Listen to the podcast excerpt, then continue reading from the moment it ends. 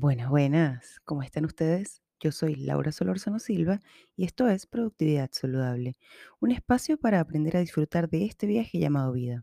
Recuerden que pueden seguirme en Instagram como productividad-saludable.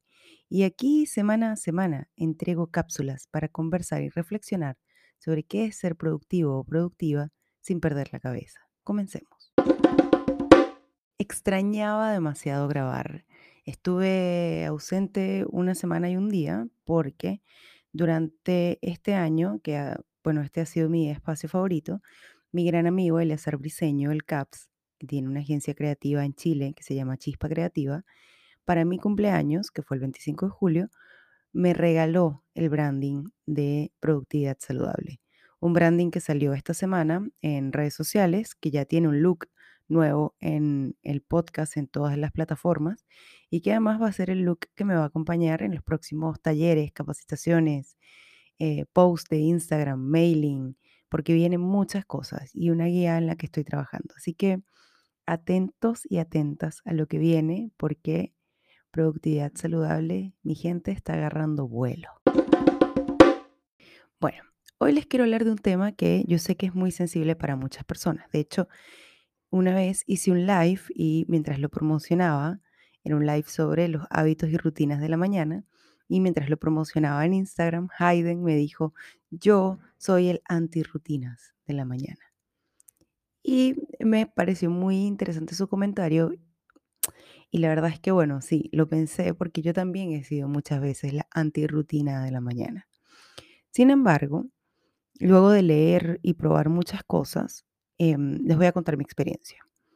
Antes de la pandemia, yo no tenía una rutina definida. Yo saltaba de la cama, corría, me bañaba corriendo, me vestía corriendo, agarraba la bicicleta y salía corriendo a trabajar.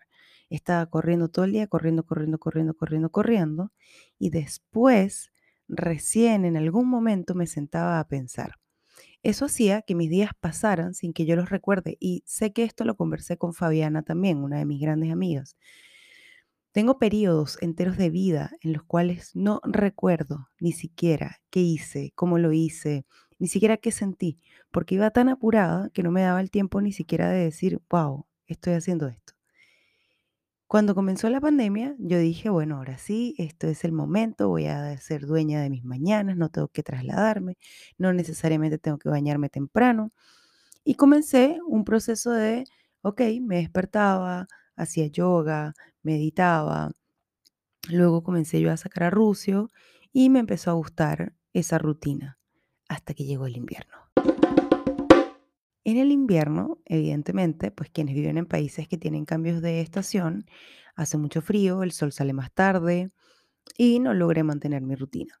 Yo, que me daba látigos con el tema de la, soy poco disciplinada, eh, no creo hábitos, etcétera, etcétera, lo traté como siempre con Ruth en terapia y ella dio en algo que es cierto, es como tienes que, tiene que gustar algo y cuando te gusta algo te comprometes con ese algo a pesar de cualquier cosa. Lo que hice fue mover mi yoga para la tarde, mi meditación sigue siendo en la mañana, porque no tengo que salirme de la cama para hacerlo.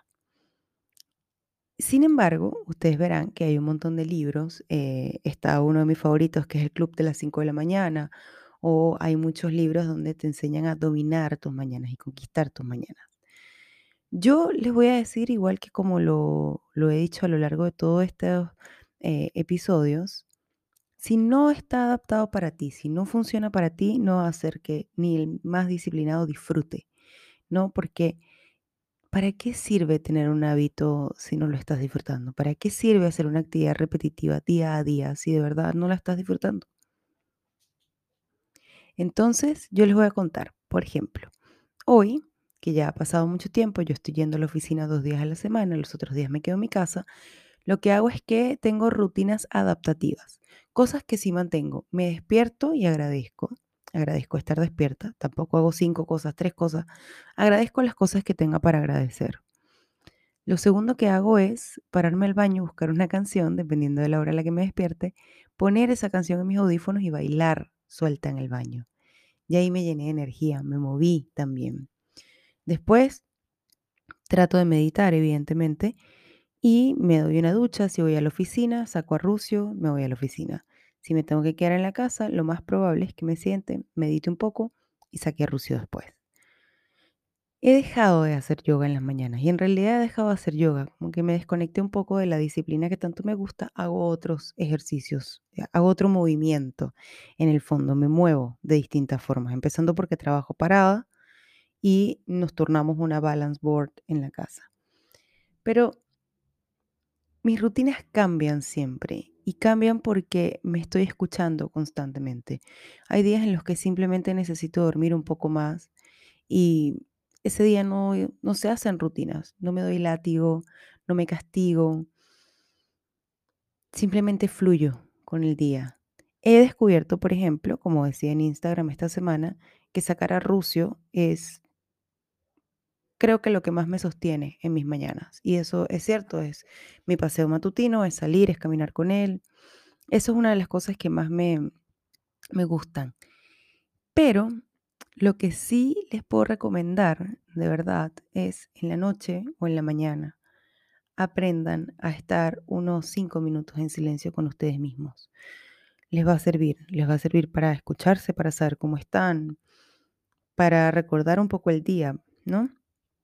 Otra de las cosas que yo hacía en las mañanas, por ejemplo, que se los recomiendo, eh, o en la noche también lo hacía a veces, cuando estoy llena de muchas preocupaciones o de muchas tareas o de muchas angustias, me despierto y suelto todo, escribo todo lo que me pasa por la cabeza. Si esas preocupaciones no me dejan dormir, entonces suelto todo también en el, en un cuaderno antes de dormir. Es como si hiciera como en Harry Potter cuando Dumbledore se saca pensamientos de la cabeza. Eh, perdón a las personas que no les guste Harry Potter. Pero es exactamente lo mismo. Es sacarte de la cabeza ciertas cosas que en este minuto no te van a servir y que solamente te están haciendo volver una y otra vez sobre unos pensamientos que tal vez terminan siendo eh, dañinos, ¿no? Y ya para terminar, lo que yo les recomiendo es preguntarse, si tuviesen todo el tiempo del mundo antes de comenzar a trabajar, ¿qué harían? Las respuestas a esta pregunta siempre son interesantes. Pintaría, haría ejercicio, salía a caminar. ¿Y por qué no lo hacen? ¿Por qué no se toman? ¿Por qué no se regalan unos minutos en las mañanas para ustedes? ¿Por qué no se regalan ese tiempo con ustedes en las mañanas? Ah? Así que mm, esto es todo por hoy. Muchas gracias por llegar hasta aquí. Recuerden que pueden seguirme en Instagram como productividad-saludable. Denle like, compartan este episodio, suscríbanse y estén atentos a las cosas nuevas que vienen por ahí. Yo soy Laura Solorzano Silva y muchas gracias por llegar hasta acá.